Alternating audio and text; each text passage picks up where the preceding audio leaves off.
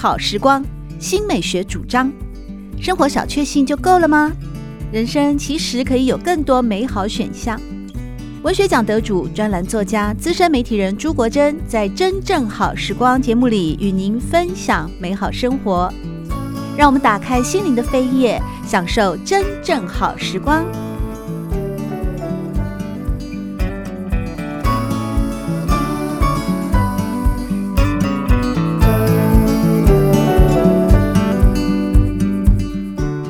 听众朋友们好，欢迎来到真正好时光，我是朱国珍。在今天，我们邀请到国立台北教育大学语文与创作学系副教授杨宗翰老师来和大家分享他的第一本诗集《隐于诗》。宗翰老师您好，呃，国珍好，听众朋友大家好。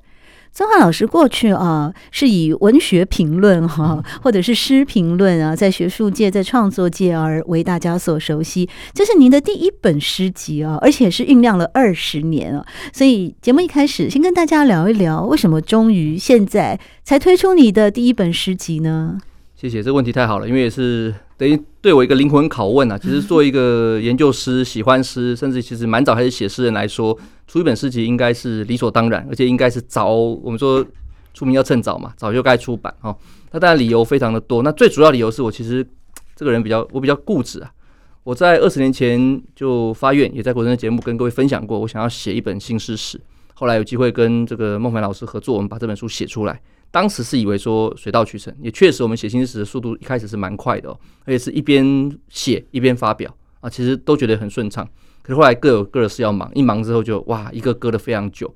等到这本书完整的交出稿件，已经是二零二一年的事情哦。那新诗史的交出来之后，到了快可能快一年之后，二零二二年才正式的这个出版，所以其实拖了蛮久。那我在那之前，我就跟自己说，作为一个学学术研究也好，或对诗的这个品析啊，这个阅读也好，有一个志向的人，我其实对诗史既然要做嘛，我就不应该所谓的球员兼裁判，自己跳下去做一本诗集，这其实很奇怪，然后又一边评判别人作品，一边又自己，我觉得这个对我个人来说是不能够接受的，所以很早就跟自己说，呃，诗史不出来之前，我就不要出诗集。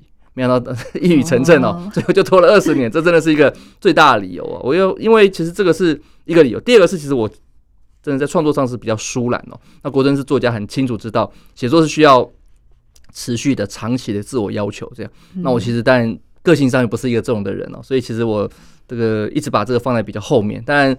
写归写啊，其实也都有发表，可其实就有一搭没搭，越后面越来越少哦。那当然，这个跟自己的也许才气这个有有缺有有关系。不论无论如何啊，这个东西就拖了非常非常久。那为什么会想出一本书，所谓的诗集呢？那当然，这故事就更令人感伤了。我不知道听众朋友有没有听过一位我很尊敬的作家，其实大我几岁哦，大概十岁左右，叫林群胜。林群胜哦，可能跟国珍年纪也差不多。那群胜的这个算是非常呃，我对我来说啦，是我年轻时候少年时代很重要的朋友。因为我们当时组诗社的时候，他其实辈分比我们大了不止一辈，可是他对我们非常的照顾。那我们这些当时组叫做植物园这个诗社的这群人呢，哦，大概都受到群胜很多照顾。那没想到他在就是这本诗集出版的，就是其实我没有说要出诗集，就是在他应该是去年度过世，二零二二年过世的时候。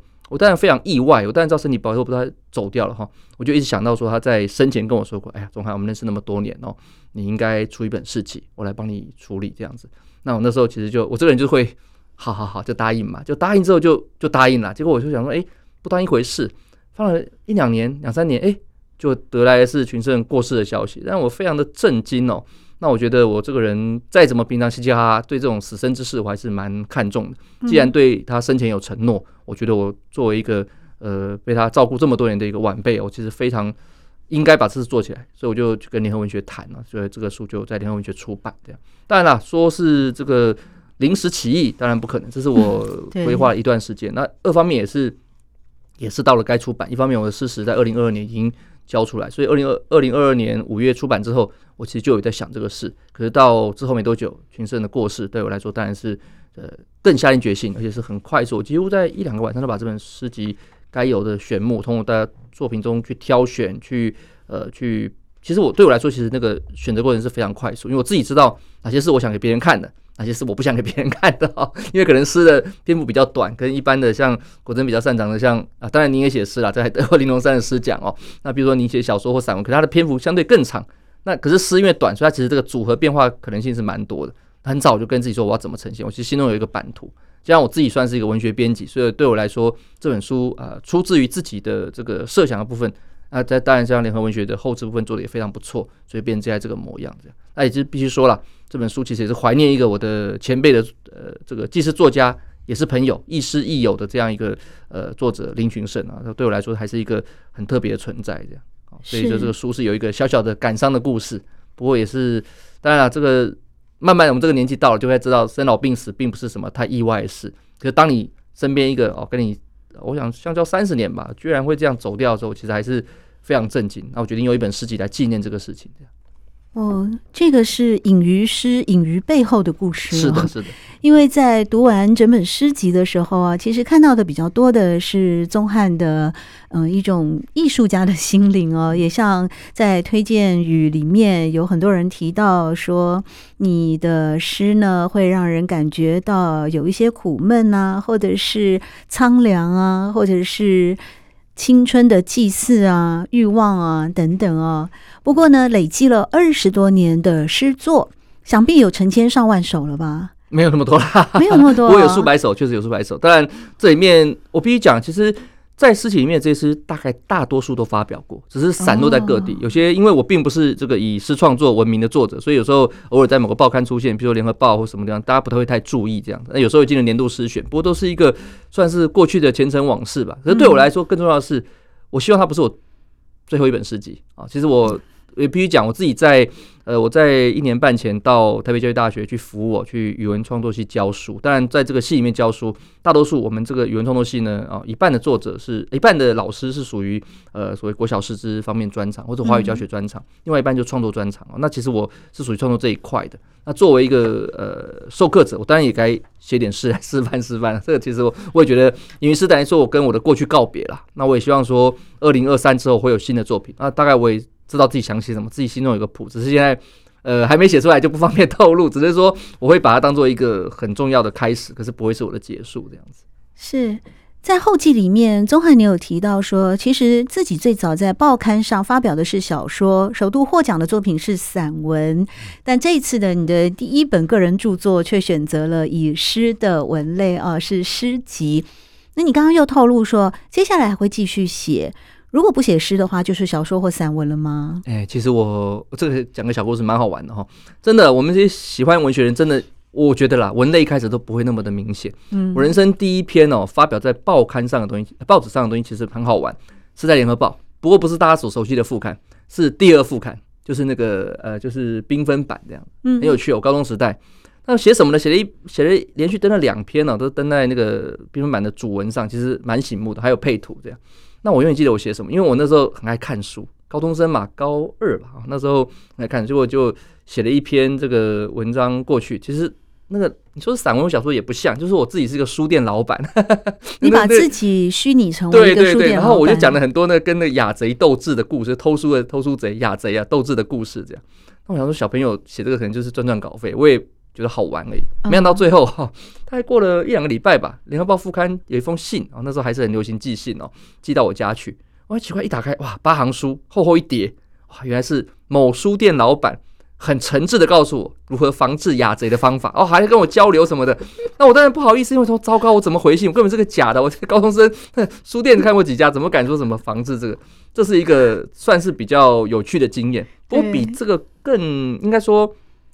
呃，几乎同时吧，是高二、高三的时候，也有一篇我刚刚那个小说，大概是最早登出来，因为那个时候是在呃，现在已经不在的《台湾新生报》。嗯，《新生报》副刊当时是主编是刘静娟，当然，当然我那时候不知道他是谁，因为静娟姐那时候我们那个小辈不可能知道他是谁，我只是说，哎、欸，想投稿，那图书馆或图书馆打工嘛，说，哎、欸，这个副刊叫《新生报》副刊，名我就觉得名字很好听啊，我就想说 这应该蛮不错的哦，我完全没有概念，那时候真的高中生是不太了解，高高二吧，然后就写了一个小说，那。内容很丢脸啊，我不好意思讲。可是题目我永远记得，因为题目很好玩哦。嗯，我是个道地台北人，可能在经验上是一个绝对的经验匮乏的人哦。台北以外的地区对我来说是很陌生的。所以题目是什么？哎，叫做《卑南溪的最后一滴眼泪》。哇，那最有趣的是卑南溪我没去过，很政治正确。你敢说到底是这个是一九九九几啊？九一还九二？反正反正就那个时候哪懂啊？我是各位知道怎么写吗？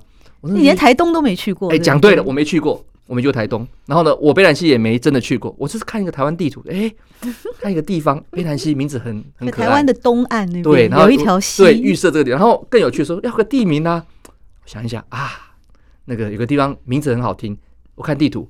五鹤，对，我就用五鹤当做，对对，我把五鹤当做我的这个发生地，这样就写了一个故事。其实说实话，故事因为也是登了两天，也是登主文，当然这个也很感谢啊，因为对一个那是我第一篇小说，高几的时候啊，高一还高二就哇，好年轻你就开始创作了，就写这些东西，想象力就很。其实蛮不好意思，可是就当时金娟主编还写了一封信。哦，有点称赞之意这样子。那当然，这个都是很令人羞赧的过去。不过我觉得还是一个，至少是个鼓励嘛，不是第一次投稿退稿嘛，所以我觉得运气还算蛮好的。对。可是后来哦，我其实是因为参加了一些，譬如说语文的竞赛，或是高中生的所谓自由保送，其实都在写散文。可是我最爱的其实是现代诗，从阅读，从这个自己的感受，以及自己的收藏诗集的收藏，还有自己的这个喜欢写的都是现代诗。所以其实我蛮。呃，我说早期对文学活动的参与，当一个听众，当一个参与者角色，几乎都是诗的活动。我几乎以前没有去过小说跟散文的活动，这样。那其实，在几乎是高三开始，后来参加更新写作班啊，当时也得了更新。我想大家都知道，更新写作会是一个很重要一个组织哦。那时候也是小说、散文、新诗都投，也都很侥幸拿了奖，甚至还投过。他设了一个文学评论，我也投了，我也得奖。我请问说，不知道为什么？方位的，就那时候年轻嘛，可能那时候我在猜，可能参加者不多啦，就就有机会哈。后来就因为这样的，我觉得，哎，那我还是读中文系好了。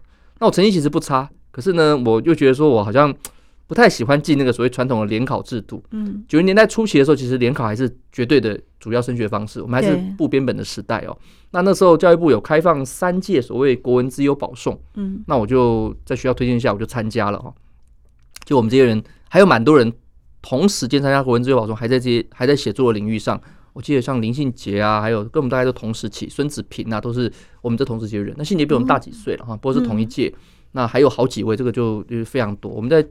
我们说六年级升中段班呐、就是民国六十年代中段中一九六五左右前后出生这一批，大概都是我们那个时候一起写作的好朋友。这样，那那个时候因为参加保送的关系，是我那时候开始觉得诗的量开始变得比较多。那其实那时候可以说真的是有心于诗的创作之上。那创作最多的必须讲，就是在大学跟硕士班啊，那真的是一个青春的年代哦。我认为诗的这个诗是个青春文类。那个时候我们写诗跟流。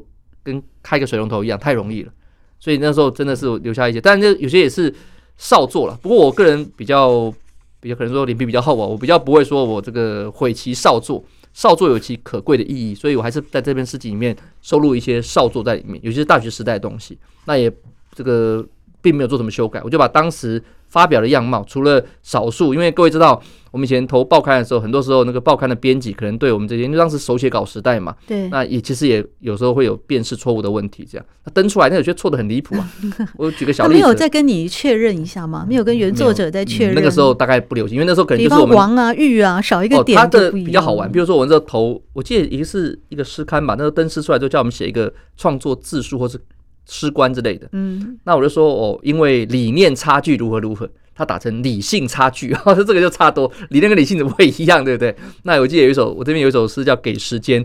那当初创世纪是刊登出来的时候，我也不知道是我手写错字，还是他登出来的时候可能有错误，哈。当时是说这个呃什么义府的肉身呐、啊。结果这里面就变成说义府的内身，内部的内，内跟肉差一点点，不过那个意思差很多，所以我觉得出这个诗集哦，也真的是除了说对我的这个很重要的亦师亦友的林群胜的怀念之外，我也觉得说确实把我一些当时在，因为那些都都有公开出版嘛，那其实都把它做一个校正。那我想国登也很清楚知道，诗跟别的文类很不一样，它在不是只有字词，包括那个断句分行之处啊，这个我觉得都是或者分段地方都是非常重要的。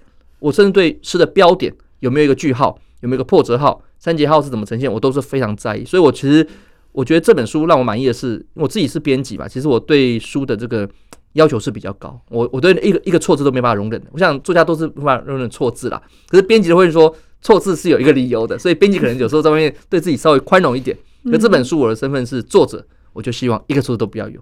那我这个出来之后，真的是反复看，还好，应该我个人看的是没有错字的，应该是如此的。是，也就是说，在《隐于诗》这本诗集里面，其实也隐藏了许多杨宗翰在大学时代的一些作品哦。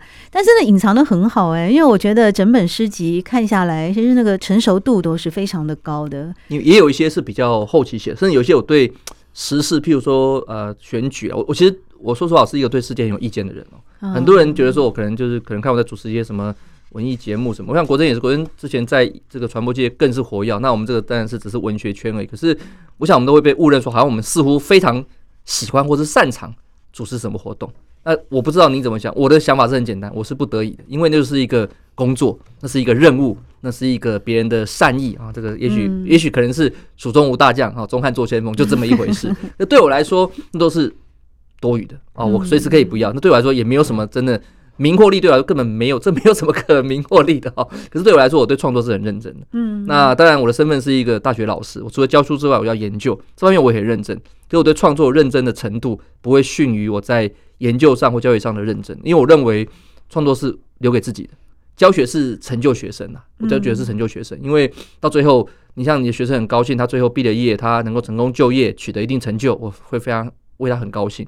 可是到最后都是别人的部分，那我的的高兴在于说，我的教学过程里面，我得到一些互动也好，或是一些收获也好。可是创作是百分之百属于自己的，可是可能对我来说，诗又是一个很尴尬的文类。我说我的起点可能是散文或是这个呃小说，可是其实我真正在意的，我必须讲就是有现代诗。我对他来说，对这个文类整个的历史、整个的发展，我是有关注，而且我有我的美学跟我的坚持。所以你也许看到我在写新知识的时候，我对某些哦，其实，在新知识上，我是一个相对而言是比较，呃，用各种立场我都可以接受，只要他言之成理，我都可以接受，我都会愿意为他辩护。可是，在创作上面，诗上面，自己的诗，我只相信自己的美学，所以我也会愿愿意为我自己的诗辩护。可是，我其实不像我在评论上这么的宽容，在创作上是一个非常自私的，非常这个，就是我跟现在很多流行所谓口语的诗作啊，或者所谓的。这种呃，这个有当然现在很多 不同流行的方向，不过可能我都有一些差距。嗯，我可以说我自己是个比较老派的美学的坚持者。我对特别是譬如说传统，我们讲现在呃做古典诗哈，就所谓的赋比兴三种方法。嗯，那我想现在大多数的诗人，我我认为啦，台湾为例哈，还是以赋为主。赋是什么？直陈其事。嗯，这种写诗方式不是不好，可是在我个人的创作美学里面，并不是被我放在第一位的。我更在乎的是笔跟兴。那笔呢？笔是以此喻喻笔嘛，这其实也很常见。可是对我来说，比比更重要的是，我觉得难度最高的心。何谓心？创作感，就是创作的时候有一种联想啊，对对，还有意在联外，还有联想感发这一块是我的诗所想要达到的目标。所以有人会说：“哎，你的诗怎么那么有一点难懂？”这样，可是其实我并不是在刻意做起来，因为我的前辈们的诗人们那种所有的奇怪的路数，我大概都看过了。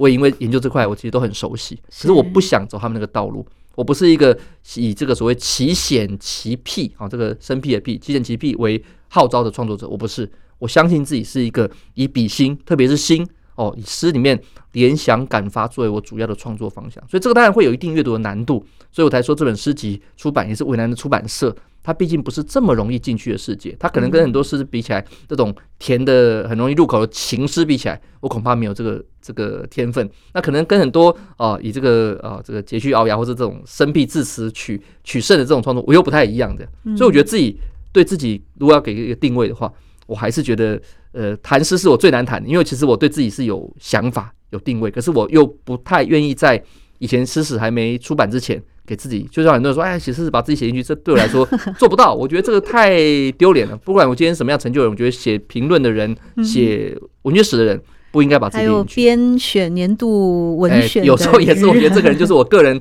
对，这是我的坚持。我觉得这就是我们都选了自己的文章，对，这对我来说就很难接受。是 个人，我个人啊。刚才宗翰有提到说，他对于现代诗的美学与坚持啊，特别是在一个挪用古典诗词当中，或者我们在古典的嗯文学理论当中的赋比兴啊这样的一种写作技巧。其实我觉得你用的很成功哎、欸。比方你刚刚提到说，当然年轻的时时候会有一些朦胧诗啊，对情爱的眷恋啊，随着年纪的增长啊，对社会的看法啊，甚至一点点的嗯，不算批判，但是有意见啊。比方说你的《设法失踪》这首诗啊，真的读完了就会心一笑哦。我个人是会心一笑。我想有那种意在言外的部分，其实也浓缩到这首诗里面。它本身应该在这个诗的背后所描述的，就是在某一个。抗争频繁的时期啊，欸、这很基本，是你来念还是我来念啊？设法失踪，您的声音比我好听啊，您念。那我先念啊，因为我喜欢这首诗。待会儿我们再请宗翰来为大家朗读他自己喜欢的诗啊。设法失踪，冥纸与落叶齐飞，大街上物价同人心一色，谁忘了带走这街心的指纹？我脑中的条码，是风起的时候。广告单吹出你我脸孔，基地台变植草木生心，数字依然如奶水觅食灌溉语言群众和生活。我们不为什么的成了一家人，又为什么有着生疏的善意？满街的亲人啊，请告诉我，这吹不断的血脉电流，在风起的时候，除魅年代里，告诉我是谁？同向不语，心头点滴是年资与退休金。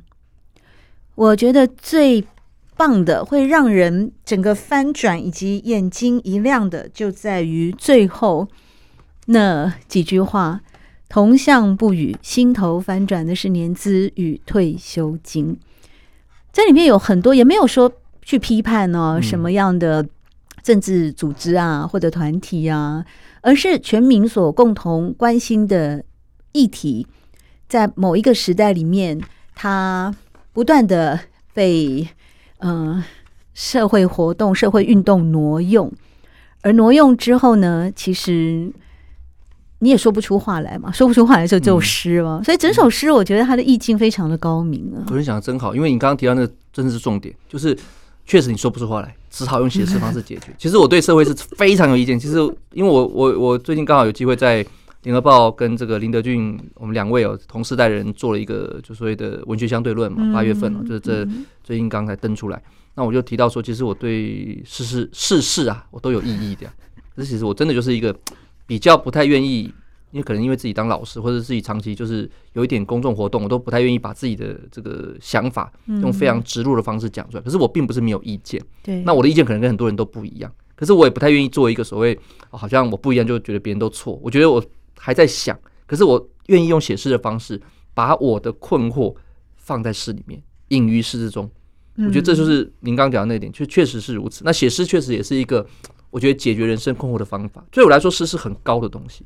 那可能跟一般人说，呃，比如说很多学者，他研究文学只是为了啊、哦，他的比如说退休金，他的这个呃这个俸禄啊，这我就不知道。很多学者是这样，因为就是工作嘛，工作嘛哈。那可是对我来说，诗这个文类对我来说有何其啊非常神圣的意义，而且它不可被其他文类给取代。这其实我早期在十七岁哦，跟四十个同龄的朋友组这个植物园诗社的时候。当时我就是就很十几岁，十七十七岁，高中的时候，高三升大一的时候，我们那时候高三都在忙着考试，你还有时间来组织诗社？都是保送生，所以当时都没有考试问题。所以你是资优班的同学。那个时候应该算国文保送生，资不资优不知道，因为我像当时我们很多人都是其他科目不行嘛，那国文特别好，那就参加教育部这个保送。当然还有都是文艺营认识的朋友啊，那这些朋友很多还在写啊。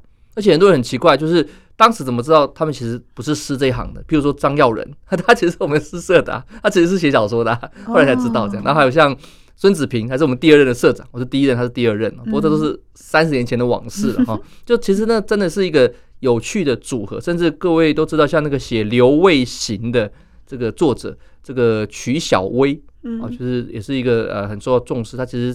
在忙社会运动啊，在忙社会运动。那当时也是我们，他年纪比我略大一些，其实也是我们诗社的成员。就是很多人都觉得，哎、欸，怎么会在这个诗社出现这样？就像你会觉得好奇，林文义啊，怎么会进阳光小集一样哈？因为他的身份那时候是以漫画家身份，林文义进去阳光小集的同仁这样。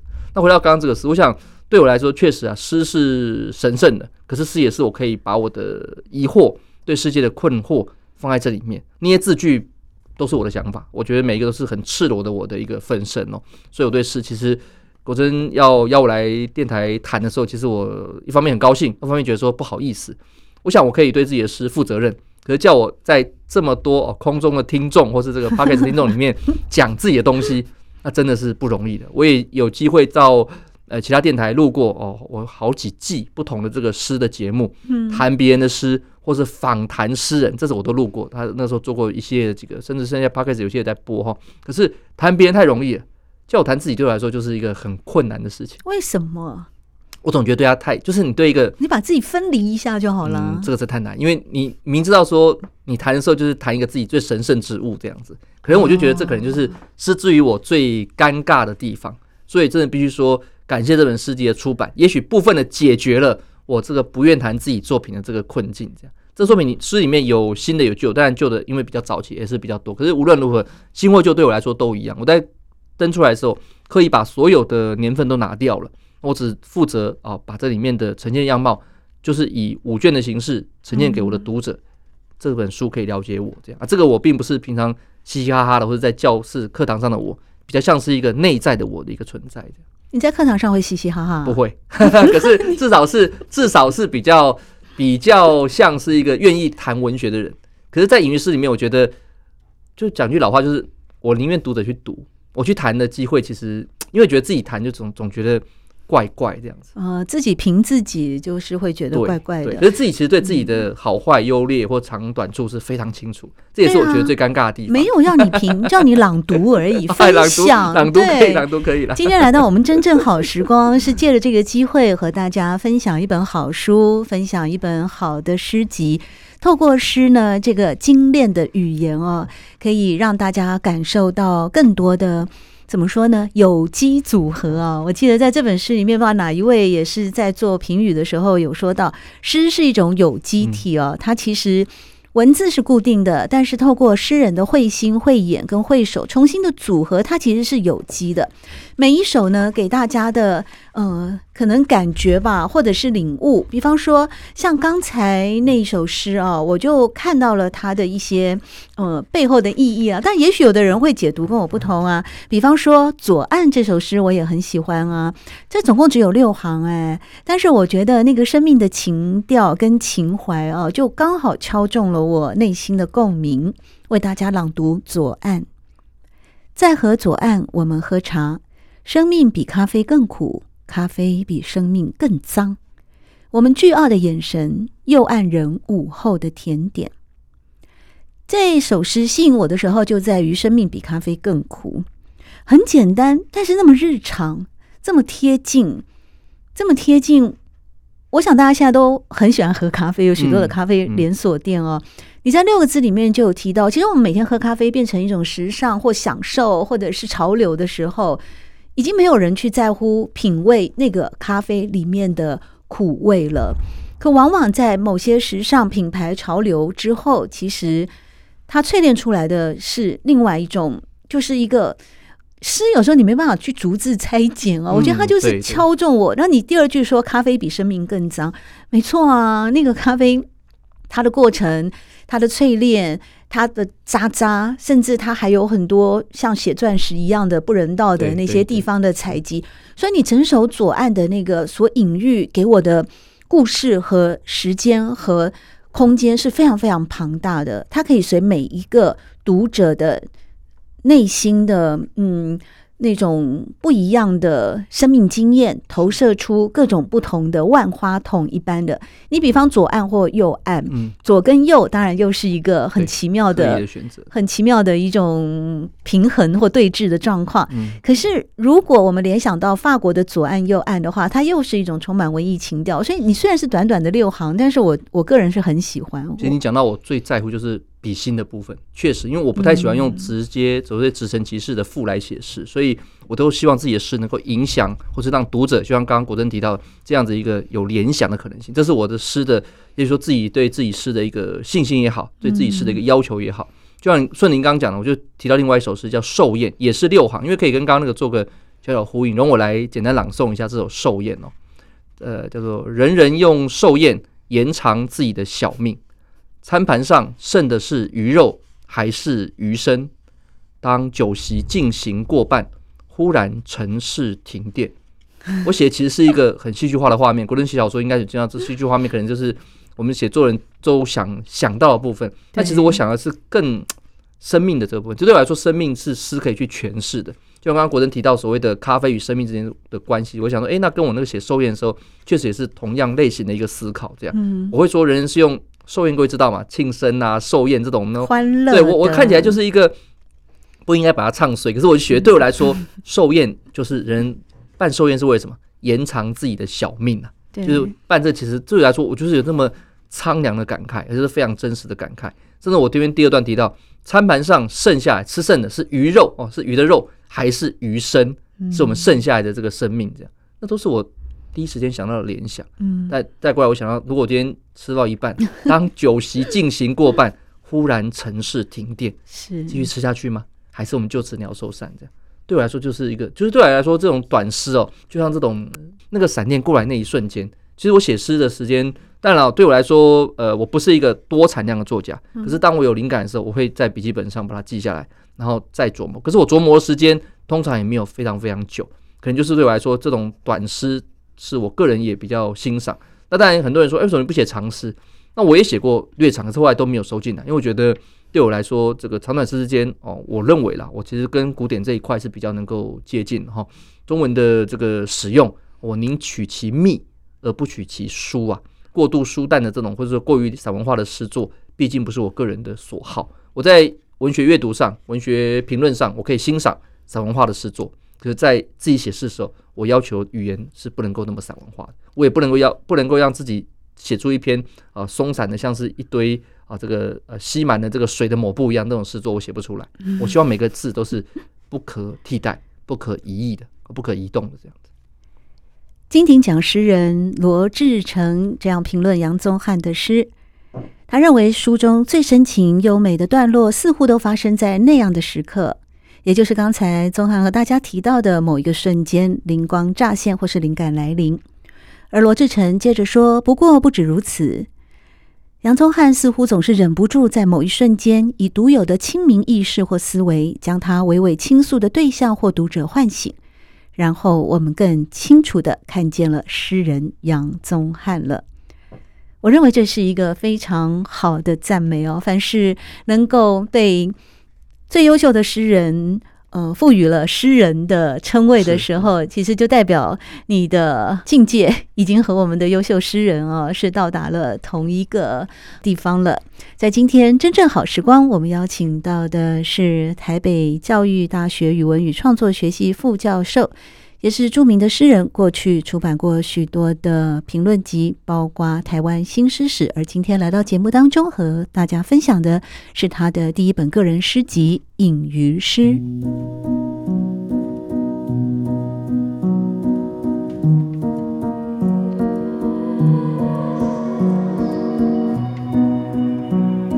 真正好时光，每个星期六早上八点钟到九点钟，在汉声广播电台全国联播网播出。节目在广播频道播出之后，也会上传到汉声广播电台的官网。